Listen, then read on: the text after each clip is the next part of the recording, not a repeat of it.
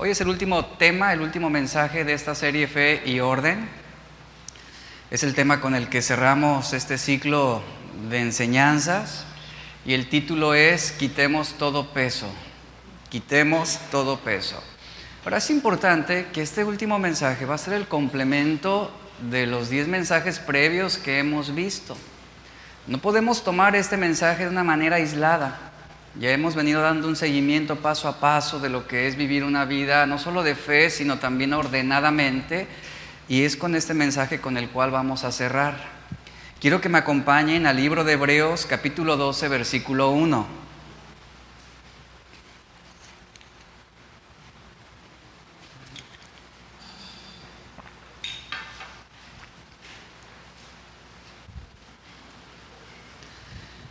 ¿Lo tiene? Vamos a hacer lectura. Dice, por tanto, nosotros también, teniendo en derredor, teniendo en derredor nuestro tan grande nube de testigos, despojémonos de todo peso y del pecado que nos asedia. Y yo quiero que tome nota ahí y, y hago énfasis en esto. Y dice, y corramos con paciencia.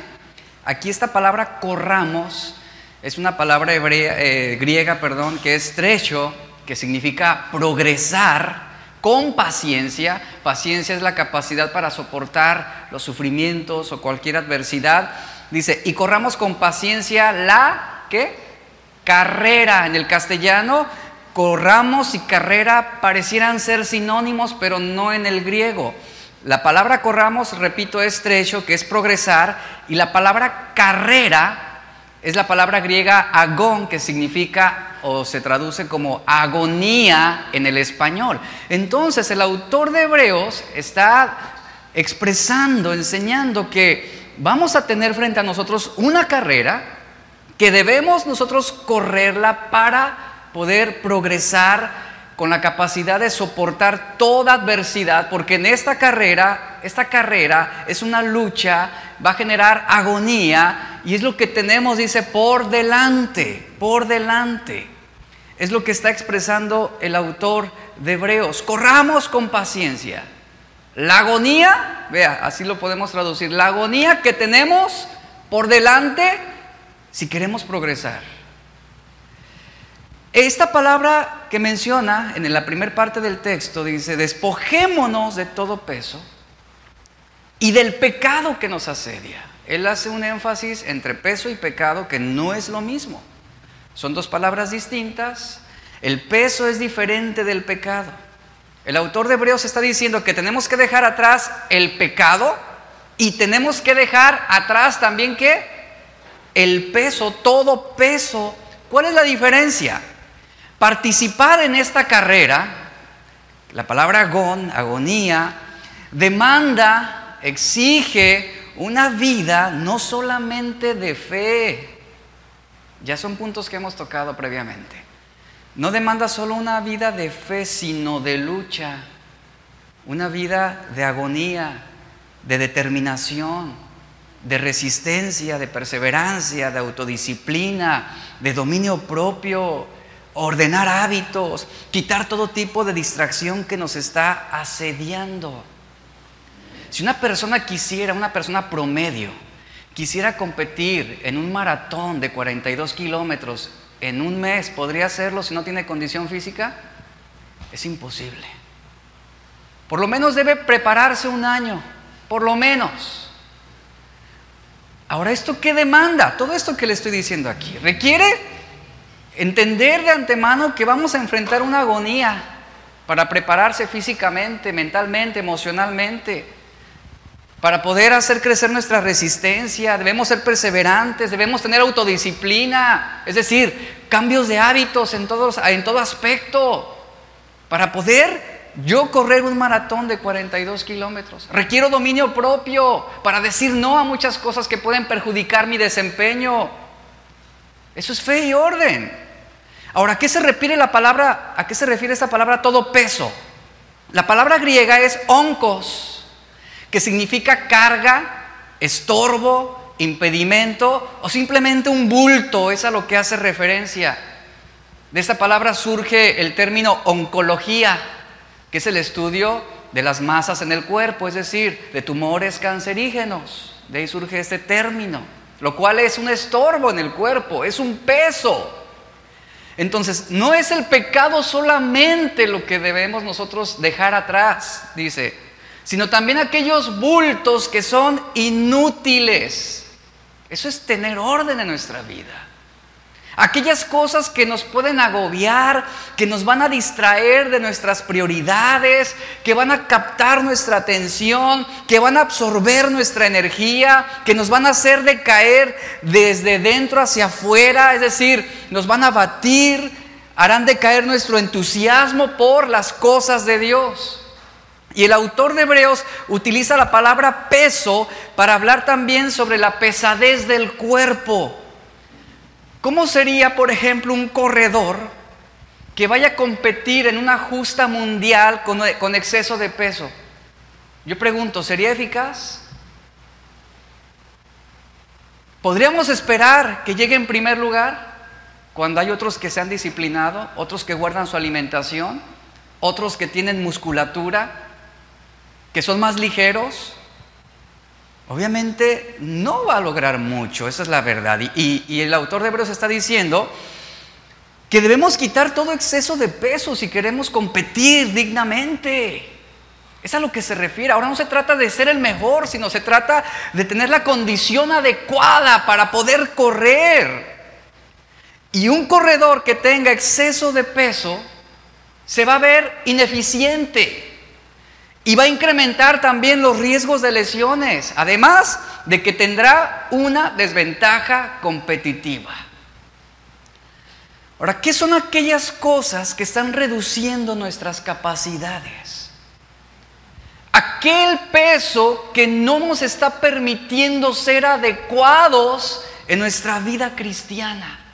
Ahora, no estoy hablando de hábitos pecaminosos, entiéndase.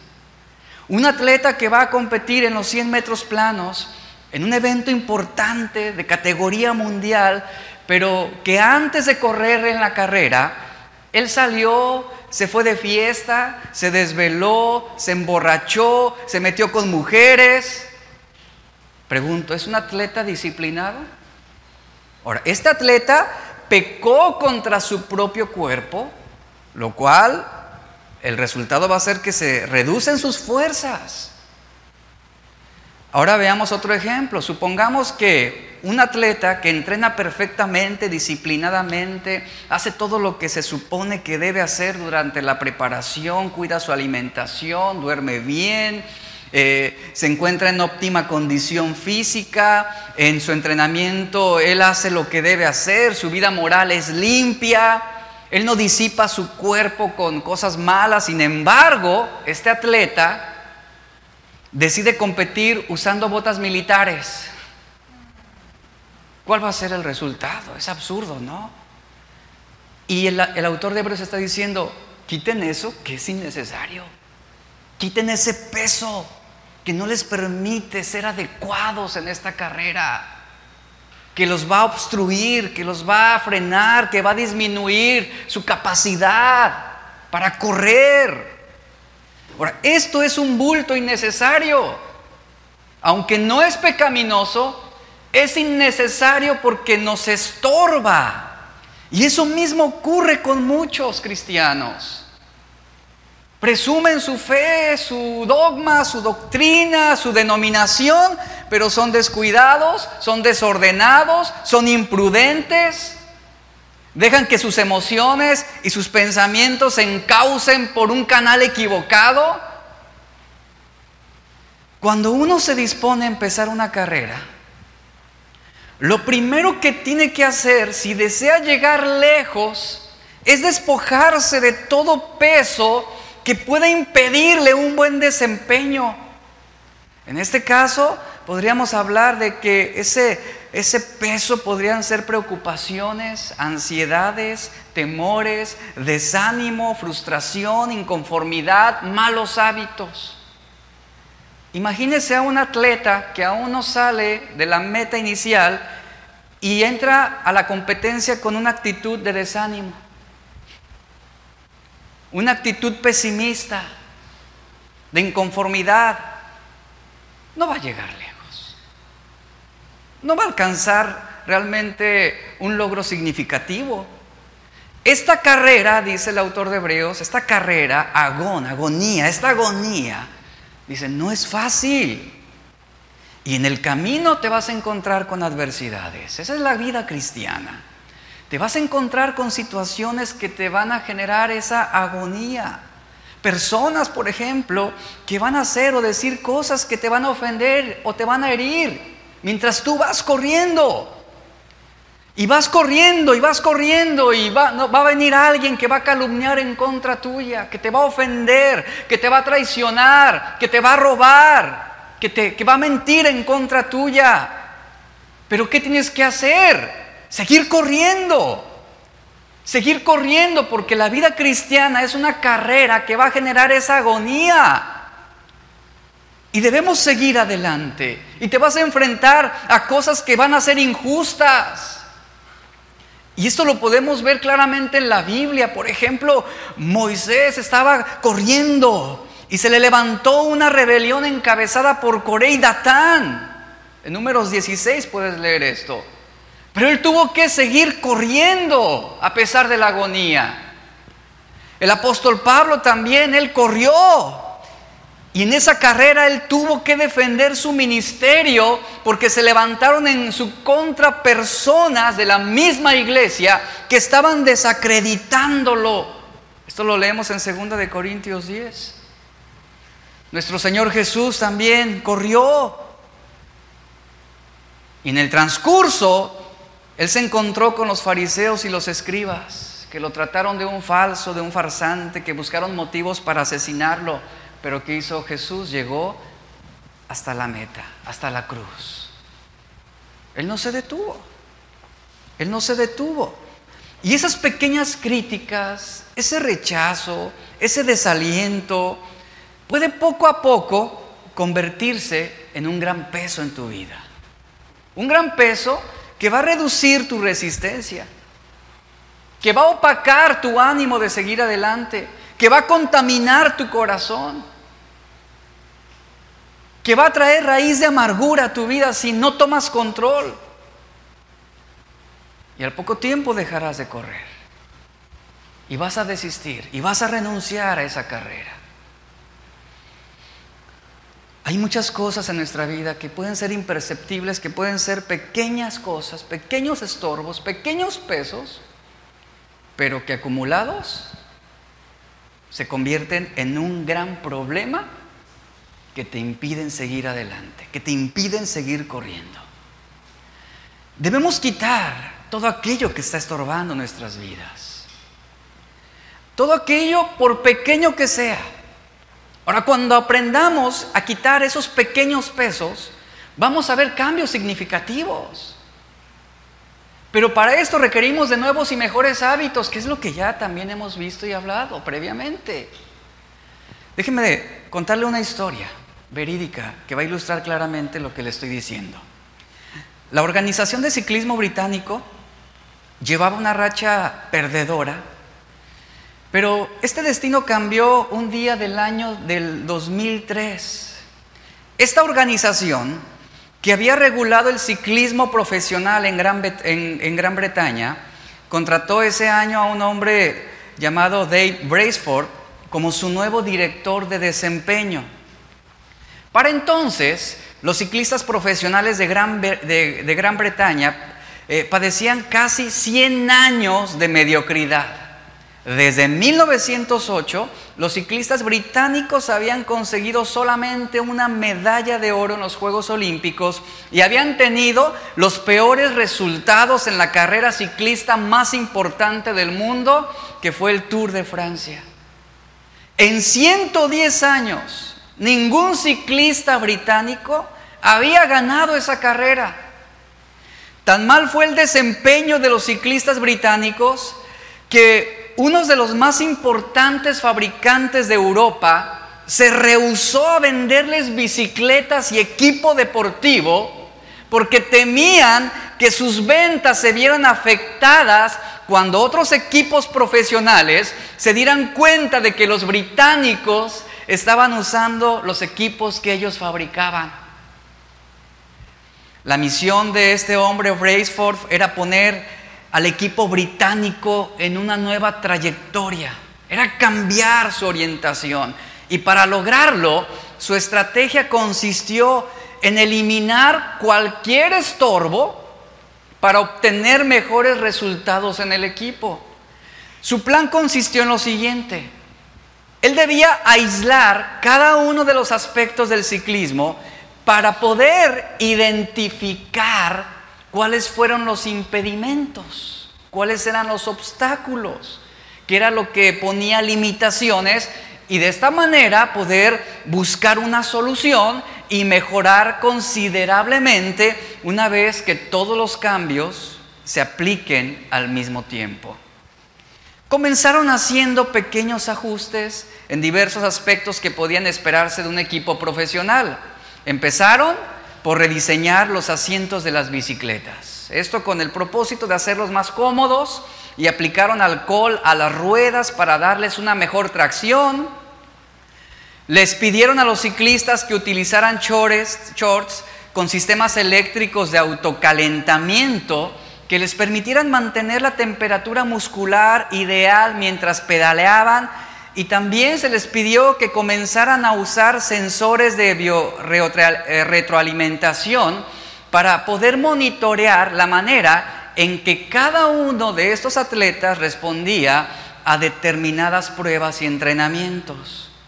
El equipo probó diversas telas en, un túnel de viento, lo que tuvo como consecuencia que pidieran a los ciclistas que participaran en pruebas en el exterior y que cambiaran sus trajes cotidianos por equipos diseñados para interiores, ya que descubrieron que eran más ligeros y aerodinámicos. Pero no se detienen ahí, siguen ejerciendo cambios y quitando obstáculos, estorbos y pesos continuaron haciendo mejoras en áreas que no se consideraban tan importantes, pero que dieron resultados inesperados a largo plazo. Probaron diversos tipos de ungüentos para masajes con el fin de descubrir cuál era el más rápido para lograr la recuperación de los músculos dañados. Contrataron a un médico que enseñó a los atletas la mejor manera de lavarse las manos para evitar contraer resfriados. Determinaron el tipo de almohada y de colchón que brindaba más comodidad a cada competidor a la hora de dormir. Incluso pintaron de blanco el interior del camión que transportaba las bicicletas del equipo. Ahora usted puede decir, pero ¿para qué? ¿Cuál fue el fin de esto? Bueno, esto permitía, el que estuviera de blanco el interior del camión, esto permitía detectar hasta la más pequeña partícula de polvo. Y estas partículas de polvo normalmente pasaban inadvertidas, pero acumulándose podían lograr que las bicicletas, que las bicicletas se dañaran habiendo sido cuidadosamente afinadas contribuía a un mal desempeño. Porque éstas se degradaban con el contacto con el polvo, lo cual afectaba ese desempeño en una competencia. Conforme estas pequeñas mejoras se fueron acumulando, conforme estos cambios se fueron realizando, sucede que los buenos resultados comenzaron a llegar antes de lo que cualquiera se hubiera podido imaginar. Fueron cinco años, escuche, cinco años en este procedimiento. Cinco años de estar trabajando, de estar quitando esos bultos, de estar despojándose de esos pesos, algunos insignificantes. Y así fue como este hombre pudo lograr que el equipo eh, británico pudiera tener un mejor desempeño. ¿Por qué? Pues sucede que el equipo de ciclismo británico dominó las diversas pruebas en los Juegos Olímpicos de Pekín 2008, donde obtuvieron un sorprendente 60% de las medallas disponibles para esta actividad. Cuatro años después, en los Juegos Olímpicos de Londres, los británicos elevaron el nivel de la prueba al romper nueve récords mundiales olímpicos y siete récords mundiales. Ese mismo año, uno de los competidores llamado Bradley Wiggins eh, se convirtió en el primer ciclista británico en ganar el Tour de Francia. En el 2013, su compañero de equipo, Chris Fromm, ganó la, carrera y repitió la hazaña en el 2015, 2016 y 2017, lo cual dio al equipo británico cinco victorias en el Tour de Francia en seis años. Durante un periodo de 10 años, del 2007 al 2017, los ciclistas británicos ganaron 178 campeonatos mundiales y 66 medallas de oro olímpicas y paralímpicas. Además, conquistaron 5 victorias en el Tour de Francia y todas estas hazañas realizadas en tan corto tiempo. Hasta el día de hoy, la hazaña de los británicos durante esos años es considerada como el caso más exitoso y más importante en la historia del ciclismo mundial. Pero ¿cómo sucedió todo esto? Quitando, despojándose de esos estorbos, haciendo a un lado aquellas cosas que podían afectar el desempeño del equipo. ¿Cómo fue que un equipo de atletas ordinarios se transformó en un equipo de campeones? Esto fue gracias a esos pequeños cambios. Quizás insignificantes, pero a simple vista no tenían importancia, pero que realmente repercutían para que el equipo no pudiera desempeñarse en su mayor capacidad. Entonces, ¿cómo es posible que una serie de pequeñas mejoras logren acumular en conjunto resultados tan destacados? Bueno, todo comenzó quitando pequeños estorbos, quitando pequeños pesos que a simple vista no representaban mucho valor. El autor de Hebreos es muy claro. Así es la vida cristiana. Por eso insiste en esto. Despójense de todo estorbo. Despójense de todo peso.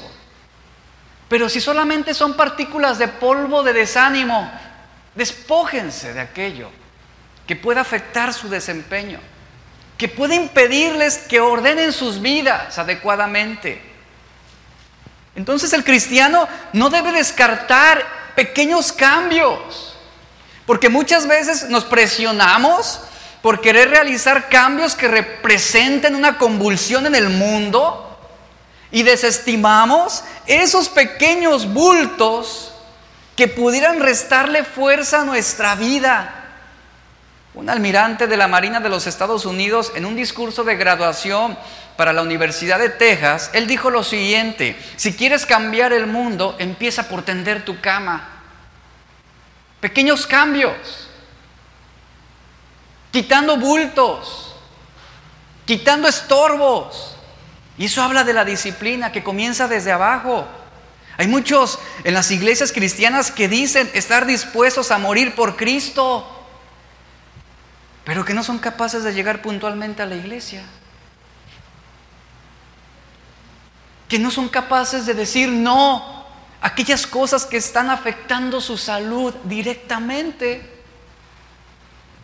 Pero dicen estar dispuestos a ser sacrificados, si es posible, por Cristo, pero no son capaces de vivir siquiera para Él, obedeciendo principios muy prácticos de la palabra de Dios, como perdonar, como amar, como no guardar, ego, eh, no, no guardar rencor en contra del hermano, ser amables. Cristianos que, claman, de verdad, y suplican que Cristo regrese pronto. Sí, todos anhelamos que Cristo vuelva pronto. Es nuestro deseo. Pero muchos claman que Cristo venga pronto. Pero son cristianos que no han sido lo suficientemente esforzados para poner en orden sus vidas de malos hábitos.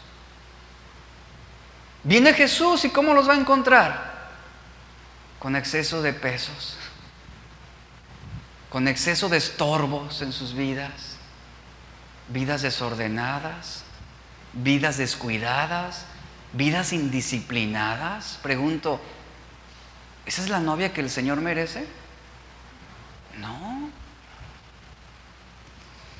Toda carrera, nos enseña la Biblia, toda carrera requiere disciplina, toda, toda carrera. Es lo que estamos viendo esta analogía aquí en la Biblia. Primera de Corintios 9:24, acompáñenme.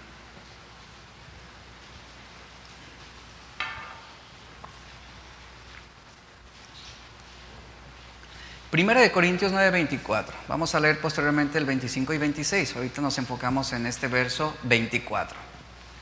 Note cómo Pablo Pablo inicia escribiendo a la iglesia en Corinto y en este versículo él eh, inicia con una, una pregunta. Dice, ¿no sabéis que los que corren en el estadio, es decir, una competencia, una justa deportiva, todos a la verdad corren, dice, pero solamente uno se lleva el premio? ¿Sabe por qué se lleva el premio? No porque sea el mejor que otros, sino porque tiene disciplina. Es, lo, es el énfasis ahí porque tiene un buen desempeño, porque se ha ordenado. Algo que yo le digo a los jóvenes y también algo que yo le digo a, mi hijo Aldo es lo siguiente, siempre vas a encontrar a jóvenes mejores que tú, pero lo que a veces te va a hacer destacar no es tu talento comparado con los de los demás, sino tu disciplina, tu orden, tu desempeño, tus buenos hábitos. Eso es lo que te va a dar un mejor desempeño de aquellos que pudieran tener una mejor capacidad que tú. Y Pablo se refiere a estos. ¿Quiénes se llevan el premio? Los disciplinados, los que se han ordenado, los que son adecuados, los que han quitado todo peso, todo estorbo de sus vidas. Y luego dice, corred de tal manera que lo obtengáis. Algunos atletas trabajan intensamente por cuatro años, cuatro años, cuando viene la justa deportiva olímpica. Cuatro años trabajando, esforzándose, disciplinándose, autonegándose, no desvelándose, no saliendo, muchas veces a divertirse. Cuatro años concentrados en entrenar para competir, algunas veces por diez segundos. 10 segundos de competencia en una justa deportiva. Por 10 segundos de competencia, ¿vale la pena tanto sacrificio? Pregunto yo.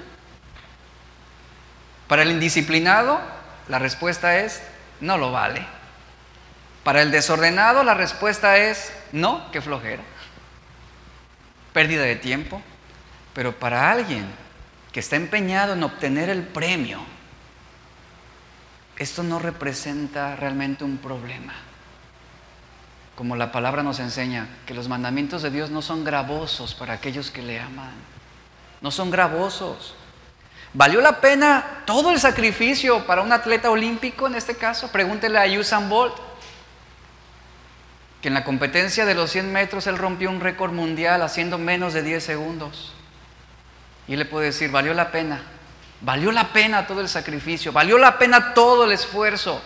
Pero pregúntele, pero también pregúntele a Noé. Oye, Noé, ¿valió la pena 120 años? Y Noé le va a responder, vale la pena. Toda mi generación cayó. Y solamente ocho de nosotros guardamos la fe. Solamente ocho. Fuimos los que sobrevivimos. Pero no nos rendimos por 120 años, a pesar de la agonía, a pesar de la adversidad, a pesar de la violencia, del pecado desenfrenado, de la burla, de la calumnia, del rechazo. No nos rendimos. Pregunto, ¿vale la pena? Vale la pena. Para los que están corriendo esta carrera con el fin de obtener el premio, sí lo vale. Y cuando miramos las carreras de maratones, Vemos que los corredores, ¿cómo son los corredores de un maratón? Son delgados, son bien nutridos, con músculos bien definidos, lo cual los hace ligeros y les da la fuerza y la resistencia. Y sabe, esto es parte de un entrenamiento riguroso que ellos tienen que hacer constantemente para poder estar en la mejor forma posible. Porque todos quieren correr de tal manera que obtengan el premio y deben mantenerse en forma. Y para hacerlo, esto requiere de una vida disciplinada. Buenos hábitos, no fiestas, no emborracharse, no comida rápida, no desvelarse, que, es la disciplina para un atleta de, una élite muy elevada. Ellos deben decir no, no a todo aquello que pueda ser un factor de riesgo para su desempeño. En la carrera de la vida cristiana vemos que hay muchos que viven indisciplinadamente. Cristianos que no saben decirle no aquellas cosas que perjudican su salud espiritual. Cristianos que no tienen aspiraciones, que no tienen compromiso con Dios, que no tienen pasión por Dios, que no tienen una condición espiritual, sin músculos, ¿verdad? Morales, pero sí cristianos que tienen muy buenas intenciones de obtener el premio, de obtener el galardón, de obtener la corona de vida, pero no se esfuerzan, no oran, no leen la Biblia, no se congregan, son impuntuales, se desvelan viendo televisión, son desordenados física, emocional y espiritualmente, pero aún y con todo este desorden, ¿qué creen? Están pensando en ganar. Pregunto, ¿será así? ¿Será así? Ya Dios me salvó, sí, gloria a Dios. Entonces ya puedo vivir como yo quiera porque el cuerpo no importa. La disciplina no importa, el orden no importa. Soy salvo por la fe, ciertamente, somos salvos por la fe. Pero la verdadera fe produce orden. Porque el desorden es contrario, ya lo vimos, es contrario a la naturaleza de Dios. Gálatas 5, 7, el apóstol Pablo le escribe a los cristianos en esta, en esta ciudad. Y en este capítulo 5, verso 7, Pablo les dice, ustedes corrían muy bien. Vea el énfasis que hace Pablo a los Gálatas. Ustedes corrían muy bien. Iban a buen ritmo, a buen paso. Y luego pregunta, pero ¿quién les estorbó? ¿Quién les estorbó para que no obedecieran la verdad? ¿Qué fue ese obstáculo? ¿Qué fue ese peso? ¿Qué fue ese estorbo que les impidió continuar obedeciendo la verdad de Dios? El apóstol Pablo estaba sorprendido hacia la actitud de los Gálatas. Habían comenzado bien en la fe, pero él reconocía que no fue suficiente comenzar bien. Comenzaron bien, pero eran indisciplinados, es lo que está denotando aquí. Comenzaron bien, pero no había orden para poder perseverar y seguir adelante, para poder resistir los embates de la vida, las amenazas doctrinales.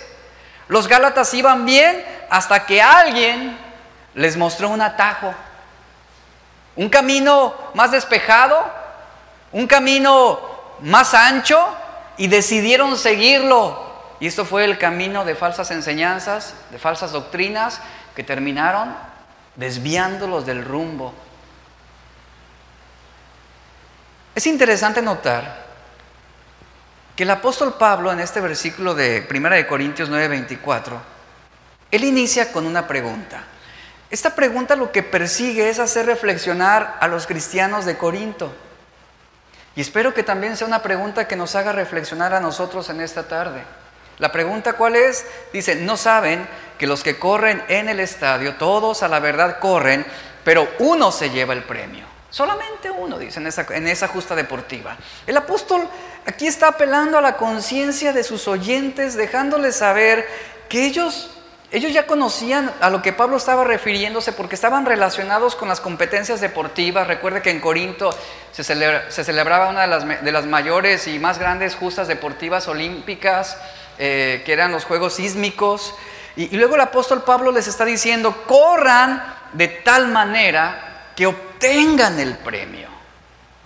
No les está dando la opción de escoger si quieren correr o no. El punto es cómo estás corriendo. ¿Cómo estás corriendo? Sí, muchos corren ciertamente con una fe verdadera, pero desordenadamente. Es como lo siguiente, un atleta deportivo, una justa deportiva corriendo una competencia importante, pero con una hamburguesa en una mano y un vaso de refresco en la otra. Desorden.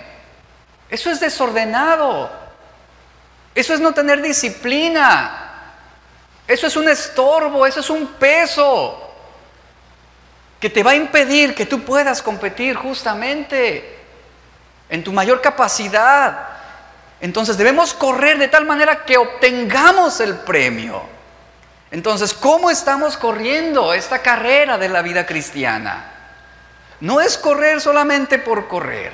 No es correr con el propósito de obtener eh, algún placer. Debemos correr puesta la mirada que en el objetivo, en el premio, en la recompensa, en el galardón. La mayor satisfacción que un corredor puede tener es cruzar la meta para recibir su medalla, aun cuando no llegue en primer lugar. El hecho de haber cruzado, eso es lo más importante. El saber que terminó la carrera. Y en esta carrera de la vida cristiana es importante el proceso como el objetivo. Ahora, yo quiero llegar a la meta, sí, quiero llegar a la meta, quiero terminar la carrera, sí, pero ¿qué necesito para terminar la carrera?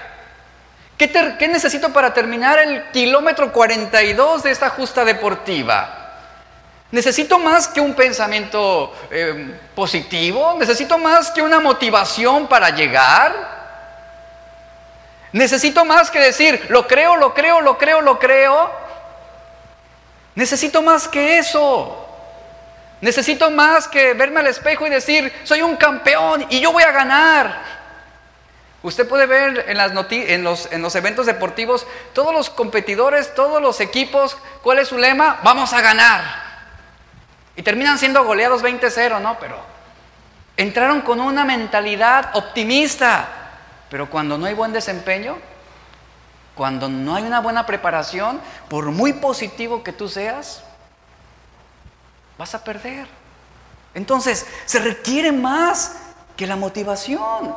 Algunos quieren ser mejores cristianos. Sí, está bien, es un buen deseo. Pero esto no será posible solamente con buenas intenciones. Podemos establecer metas específicas y viables en nuestra vida, por ejemplo, comer saludablemente, hacer ejercicio, emprender un negocio, orar más, servir a Dios, leer la Biblia completa, dejar de preocuparme, cambiar mis malos hábitos. Sí, esto es muy bueno, pero para alcanzarla es importante atender el proceso. Ok, esta es mi meta, esto es lo que yo quiero lograr en mi vida personal, sí pero ¿qué requiero hacer?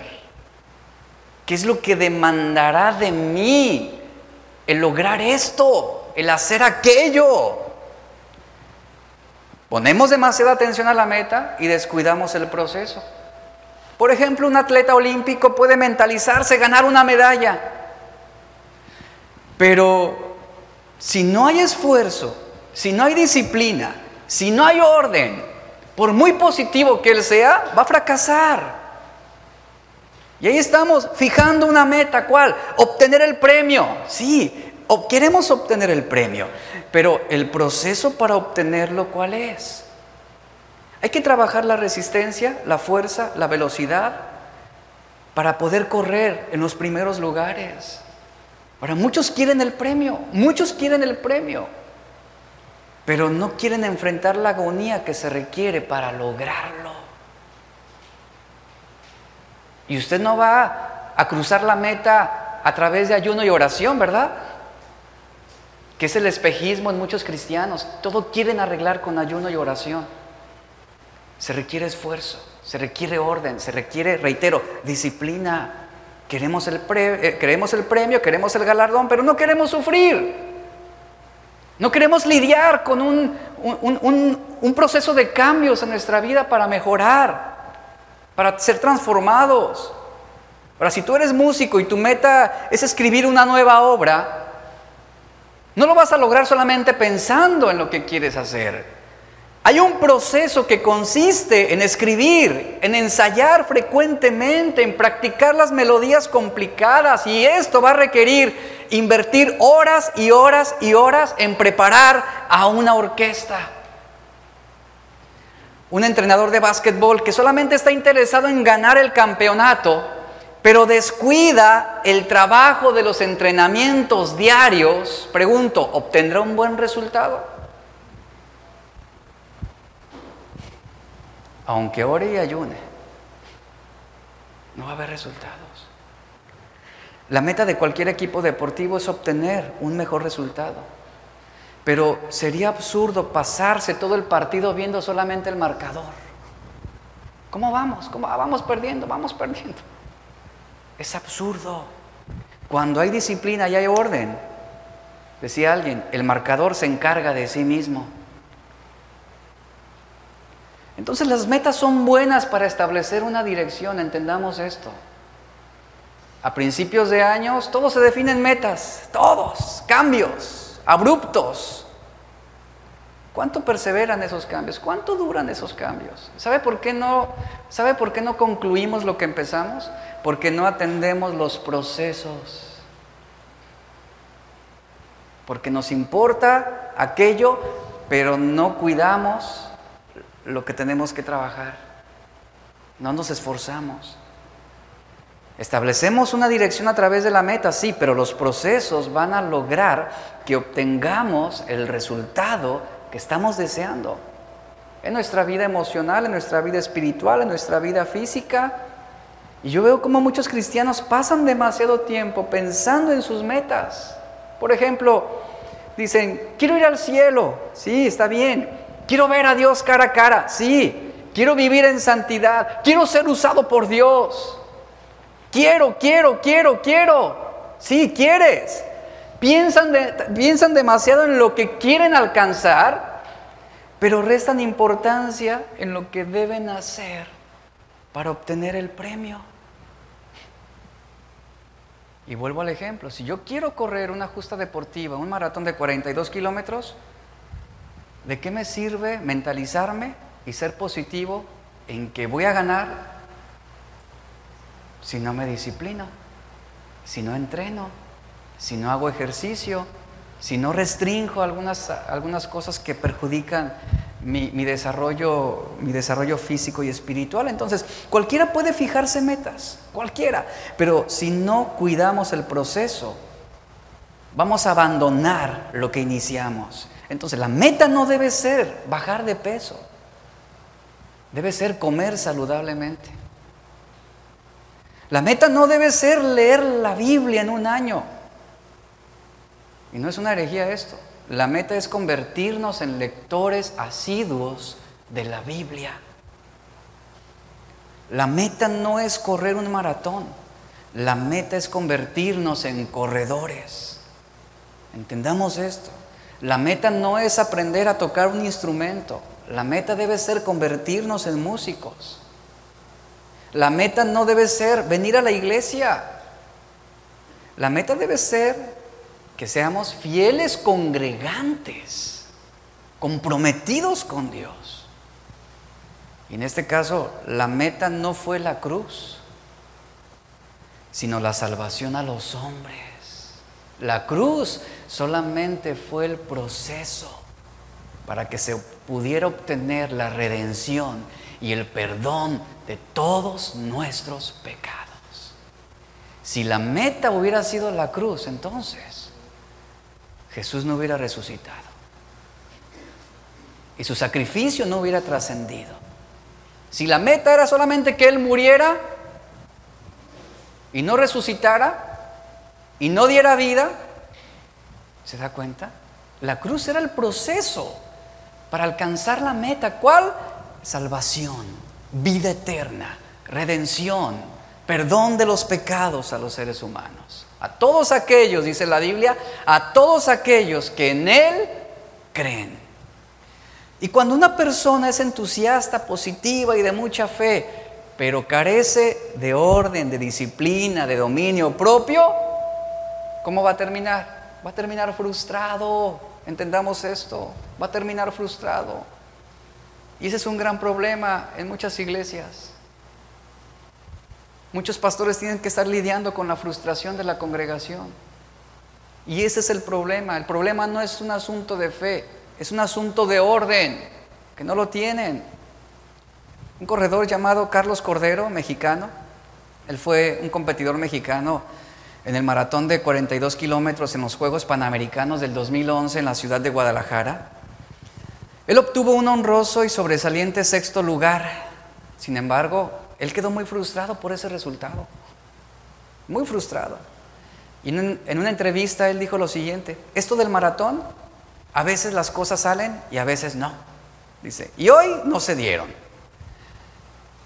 Dice, no, dice, la verdad, la verdad ya, dice ya. Vea, escuche las palabras, dice ya.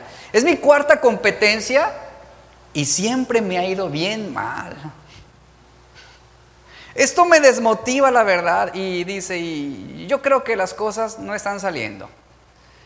O mejor dice, he pensado ya dedicarme a la calle o a otra cosa. Porque la verdad, esto me deja la moral muy baja. Yo analizaba y decía, aquí hay un problema. Entusiasta al principio de la carrera, positivo, sí, pero no tuvo la disciplina, no tuvo el dominio propio, no tuvo el orden para poder controlar sus pensamientos, para poder equilibrar sus emociones y pensar diferente de lo que, de lo que él pensaba. Qué importante es en este proceso, en esta carrera de la vida cristiana, que también aprendamos a identificar nuestros desánimos. ¿Qué es lo que está drenando tu fuerza? ¿Qué es lo que está evitando que tú hagas las cosas que son verdaderamente importantes? Necesitamos eliminar esos pesos, esos bultos, esos estorbos, deshacernos de los desórdenes innecesarios en nuestras vidas. Ahora imagina a un cristiano diciendo lo siguiente, me ha ido mal, siempre me va mal. Esto de ser un seguidor de Jesús como que no es para mí. Esta carrera está llena de obstáculos, de caminos angostos, de caminos estrechos, llenos de espinos, de cardos, y las cosas no siempre resultan como quiero. Mi carne no se doblega con facilidad. Quiero obedecer a Dios, pero no puedo. Mis malos deseos me desorientan, la codicia del ojo reduce mi resistencia, el orgullo de la vida afecta mi velocidad. Y un cristiano que diga al final, ser cristiano es un fracaso constante. Mejor me voy a dedicar a otra cosa. Imagínese esto de boca de un cristiano. Pero aunque parezca increíble, sí los hay. Sí los hay. Pueden tener fe, pero no disciplina. No orden. Pablo dijo en Filipenses 3:14, vea, Prosigo a la meta, dice el apóstol Pablo. Prosigo a la meta, al premio del supremo llamamiento de Dios en Cristo Jesús. La palabra proseguir se traduce como continuar, perseguir, aferrarse, esforzarse. ¿Qué es lo que te hace sentir desanimado? ¿Qué es lo que te tiene triste? ¿Qué es lo que te tiene desmoralizado? ¿Qué es lo que te lleva a un punto de frustración? Debes proseguir a la meta. Y en el versículo 13 de Filipenses 3, Pablo dice, olvido lo que queda atrás y me extiendo a lo que está delante. Moisés, 40 años, anduvo en el desierto guiando al pueblo. ¿Usted cree que él no se cansó? ¿Acaso usted, no, usted piensa que él no se desanimó, que él no se sintió triste? que él no se lamentó. ¿Acaso usted no cree que hubo momentos en la vida de Moisés que quiso declinar, quiso renunciar, quiso dejar de correr? Pero ¿sabe? Él prosiguió a pesar de la agonía. Él progresó, él se esforzó, no desvió la mirada, se concentró en una sola cosa, ¿cuál? Llegar al final de la carrera. Ahora, en esta carrera hubo un momento en la vida de Moisés, ya casi al final, donde él golpeó, ¿recuerda esa historia? Golpeó con su vara la roca cuando Dios le dijo, háblale. Dice la Biblia que Moisés ya estaba así al colmo, ya estaba al tope. Estaba enojado, estaba frustrado, es lo que denota su actitud. ¿Sabe qué sucedió con Moisés? que Él permitió que se le acumularan pocas cosas. Un peso sobre otro peso, un peso sobre otro peso. Las quejas del pueblo de Israel, la inconformidad, los malestares, las críticas, el rechazo, las calumnias, la rebelión. Y se fue acumulando esos sentimientos en su corazón que llegó un momento en que esa acumulación de esos estorbos, de esos pesos, lo hicieron explotar. ¿Y la consecuencia cuál fue? El Señor le dijo, no vas a entrar a la tierra prometida. Qué tremendo es esto. Por eso debemos prestar atención a lo que está ocurriendo en nuestro corazón. Isaías 55, 7 dice, deje el impío su camino y el hombre inicuo sus pensamientos y vuélvase a Jehová. Esto es un cambio de dirección, lo que está trazando el profeta Isaías. Ahora, para lograrlo, debo cambiar lo que vimos ya en otras enseñanzas. Para lograrlo, debo tomar control de mis pensamientos, debo equilibrar mis emociones, debo ordenar mi manera de vivir para poder obedecer a Dios. Hay impedimentos en avanzar y que seguimos cargando en, nuestras vidas, por ejemplo, actitudes, hábitos, pensamientos, emociones que pudieran estar haciendo difícil que podamos correr. Cuando, cuando el atleta corre, tiene que abstenerse de muchas cosas, tiene que quitarse todo peso para ser más ligero. Así es la vida del cristiano, tenemos que quitar todo aquello que nos estorba para la carrera de la fe. Primera de Corintios 9, 25 al 27. Vamos ahí, por favor, ya estoy terminando. Primera de Corintios 9, 25 al 27.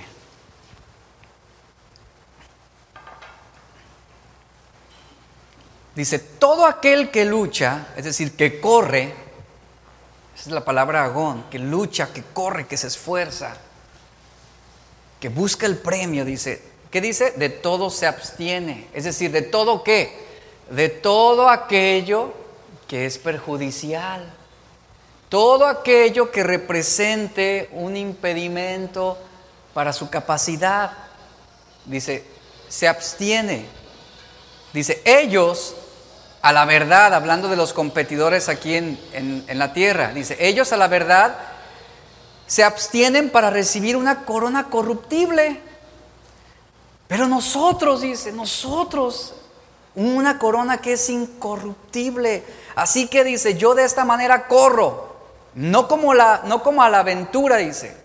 De esta manera peleo, no como quien golpea al aire, el aire, sino que golpeo mi cuerpo y lo pongo en servidumbre, esto habla de disciplina, esto habla de autonegación, de dominio propio. Pongo mi cuerpo en servidumbre. No sea, dice, que habiendo sido heraldo para otros, yo mismo venga a ser eliminado. Venga a ser eliminado. No compita legítimamente en esta carrera. Esta no es una carrera para los que se cansan fácilmente. Esta no es una carrera para aquellos que declinan con facilidad ante la primera agonía. La vida cristiana es una carrera en la que debemos competir con determinación inquebrantable, como lo dice el autor de Hebreos. Habrá agonía, pero si tú quieres progresar, mira lo que está por delante. Viene un tiempo de difícil, viene un tiempo de agonía, viene un tiempo de sufrimiento. Así es la vida cristiana en esta tierra. Esto como consecuencia del pecado. Ahora, qué lamentable es que por falta de disciplina, de orden, haya menos de nosotros. ¿Por qué? Porque muchos están abandonando la carrera de la fe, porque desistieron. El misionero William Borden, eh, él escribió este principio en la parte posterior de su Biblia. Él dijo y escribió esto, dice, sin reservas, sin retiros, sin remordimientos. Así es como debemos correr. Así debe ser el distintivo en la vida cristiana. Hay un, hay un caso verídico, el nombre de un corredor élite de Tanzania. El nombre de este corredor fue escrito en los libros de la historia deportiva de los Juegos Olímpicos de 1968 sin que él ganara una sola medalla. Pero ¿por qué el nombre de este corredor fue escrito en los libros de la historia sin haber ganado una medalla? Bueno, El nombre de este, de, este atleta es John Steven Aquari.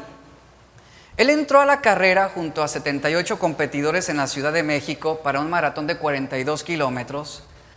Y aproximadamente en la mitad de la competencia, Aquari sufrió graves lesiones cuando se enredó con otros corredores, tropezó, golpeó todo su cuerpo con fuerza contra la pista. Un equipo médico corrió en su ayuda, vendaron sus heridas ensangrentadas y con una rodilla dislocada le recomendaron que se retirara de la carrera, que era imposible que él pudiera terminarla. Aquari se negó a rendirse, él mostró determinación.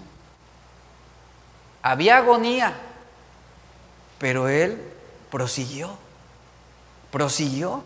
Este atleta se levantó a pesar de su rodilla dislocada, a pesar de las heridas, del dolor, y él cogeó en agonía los casi 21 kilómetros restantes para cruzar la línea de la meta.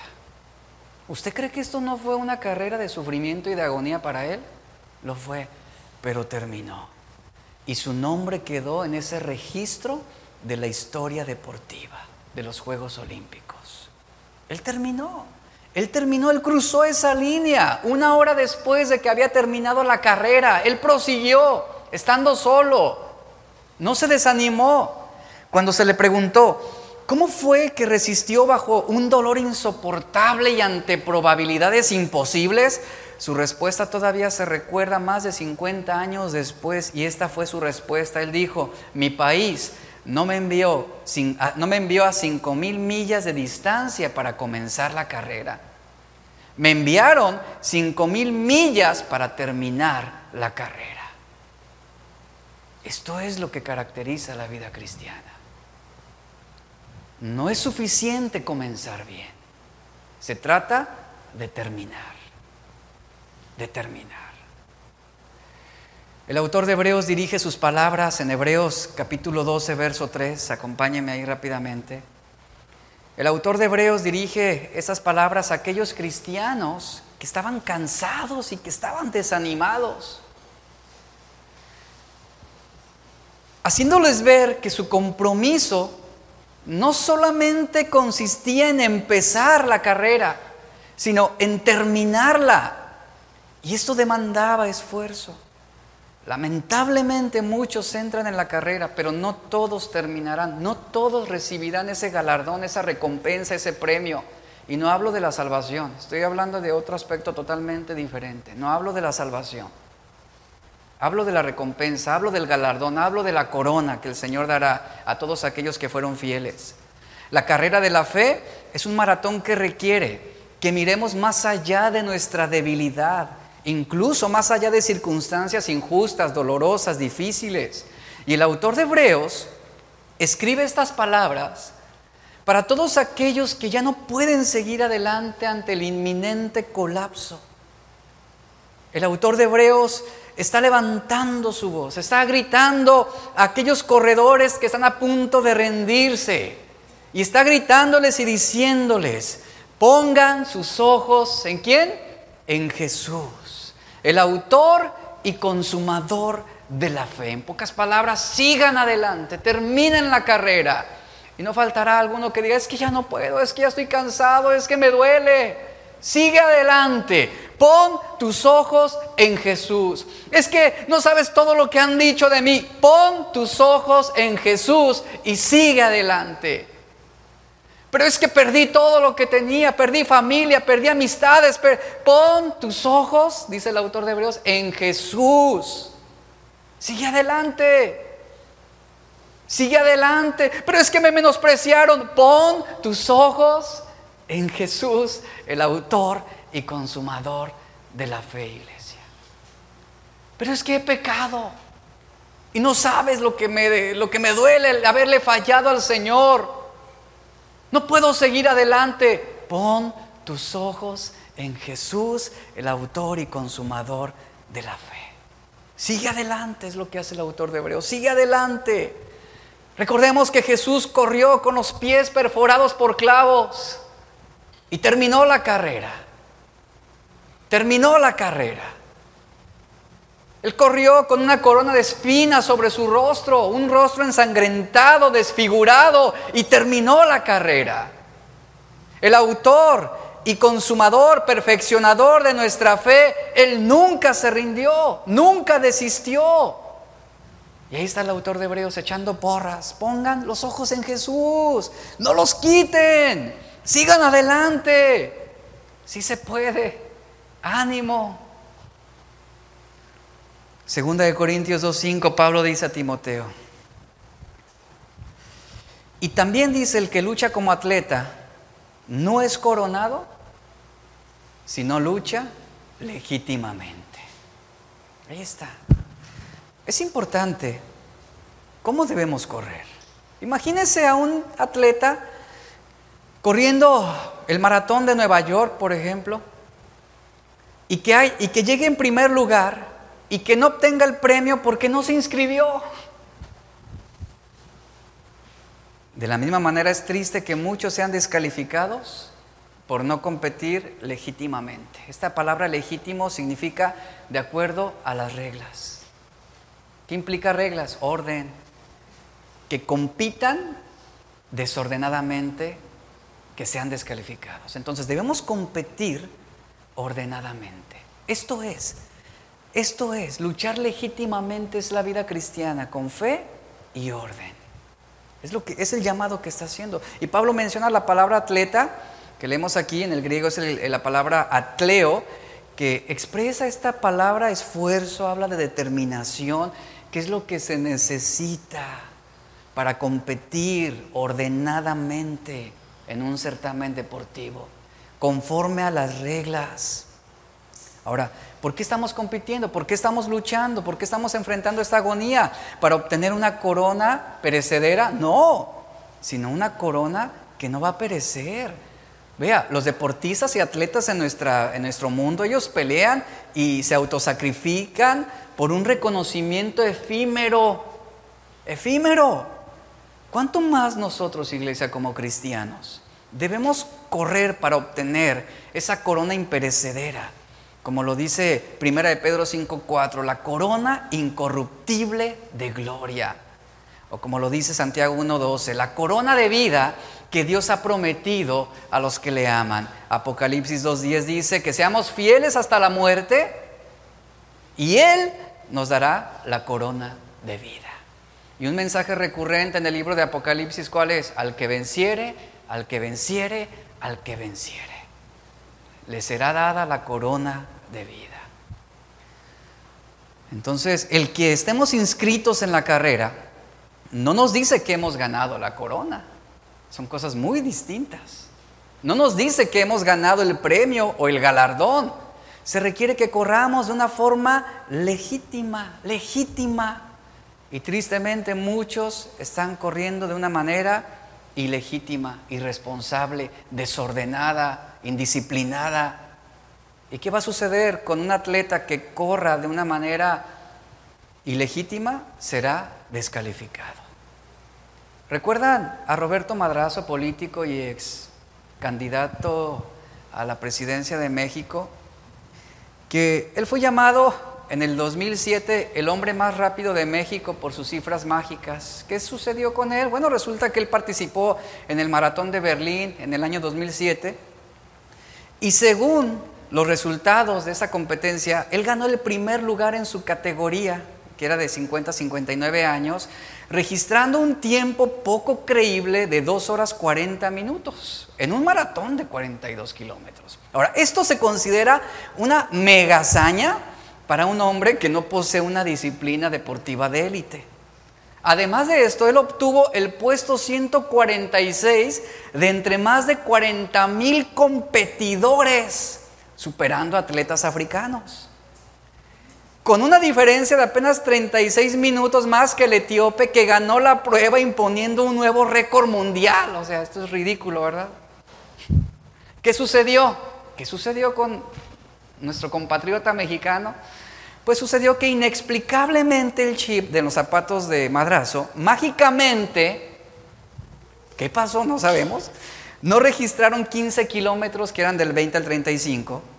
Y según el registro arrojado, Esos kilómetros inexistentes fueron corridos en un tiempo de 21 minutos, lo cual es algo sobrehumano, según los especialistas, ya que el etíope que había ganado esa competencia, él recorrió esos 21 kilómetros en 42 minutos. Imagínense lo que estaba sucediendo aquí. Esto fue lo que vino a, a, causar una vergüenza nacional para nuestro país. Un mexicano haciendo trampa Qué raro, ¿no? Pero ¿saben qué fue lo que lo delató aún más y qué fue lo que llamó la atención de los jueces? Que cuando Roberto Madrazo llega a la meta, él llega trotando y sonriendo, relajado, sin sudor y con un aspecto físico saludable, hasta, estaba saludando a las personas. Si usted ha visto un maratón de 42 kilómetros, nadie llega así. Cruzan la meta y se colapsan muchos de ellos. Caen tirados, sudados, irreconocibles, malacarientos, ¿verdad? Todos con la boca torcida de... Porque es un esfuerzo sobrehumano y esto fue lo que lo delató. ¿Y qué sucedió? Fue descalificado. Le quitaron el premio, la corona, el galardón, porque no compitió legítimamente. Así es la vida cristiana. Para poder vivirla legítimamente se requiere fe y orden. Fe, una confianza puesta en las promesas de Dios y orden, una vida de obediencia a los principios y los mandamientos de Dios. Esta serie creo que nos ha dejado muchas cosas que nos han desafiado. Póngase de pie. Cosas que han llevado nuestra vida a un punto en el cual podemos darnos cuenta de la necesidad que tenemos de hacer un cambio.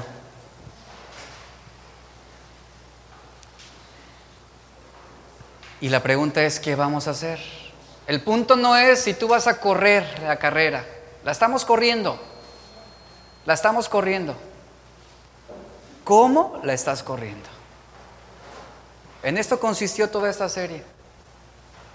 Y con este mensaje cerramos esta serie de mensajes. Yo les recomiendo, vuelvan a escucharla desde el mensaje número uno. Escúchenla otra vez. Créame que Dios le va a hablar de cosas nuevas para su vida. ¿Cómo estás corriendo? Pon tus ojos en Jesús. Es que no puedo. Pon tus ojos en Jesús. Él te dará la fuerza para seguir adelante. Él te dará la sabiduría para que puedas tomar decisiones que te ayuden a mejorar tu desempeño espiritual. De esto se trata esta serie, de esfuerzo, de disciplina, de corregir, de reemplazar malos, viejos y pecaminosos hábitos por nuevos y mejores que sean de acuerdo a los principios bíblicos. Es la vida a la que el Señor nos ha llamado. Corramos, corramos. Padre, te damos gracias. Corramos de acuerdo a las reglas. Es lo que queremos hacer, Señor. Queremos cambiar, necesitamos cambiar, Señor.